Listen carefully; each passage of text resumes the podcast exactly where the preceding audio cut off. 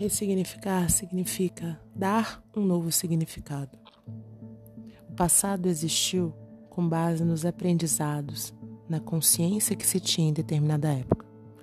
Quando por qualquer motivo ele permanece ou ressurge, é importante rever.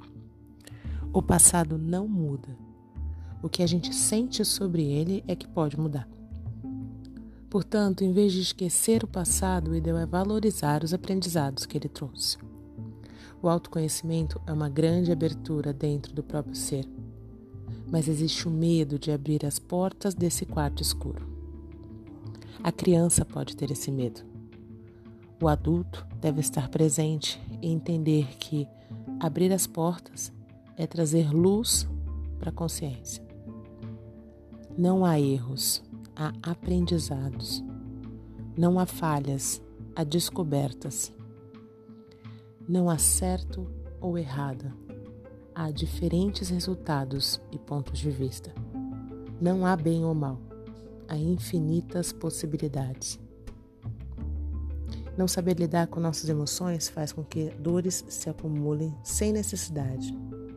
Condicionar a observar melhor no que estamos pensando auxilia a corrigir os sentimentos automáticos negativos. Emoções geram pensamentos, que geram sentimentos, que influenciam os comportamentos. Então, refletir sobre como algumas emoções básicas foram aprendidas e sentidas na infância é muito importante para a gente.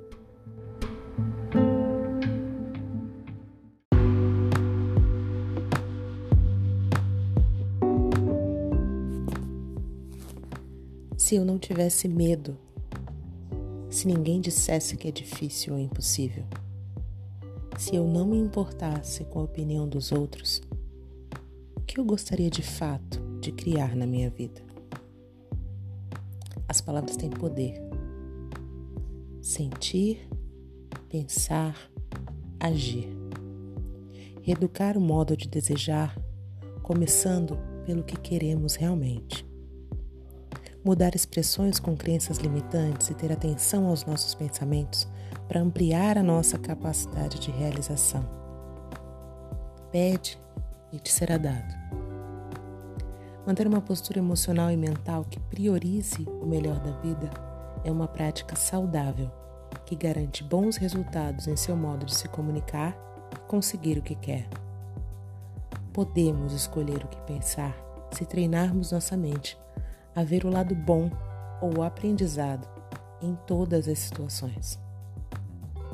Pensando e nos sentindo mais potentes, podemos agir de modo mais confiante e construir uma corrente, um ciclo de bem-estar.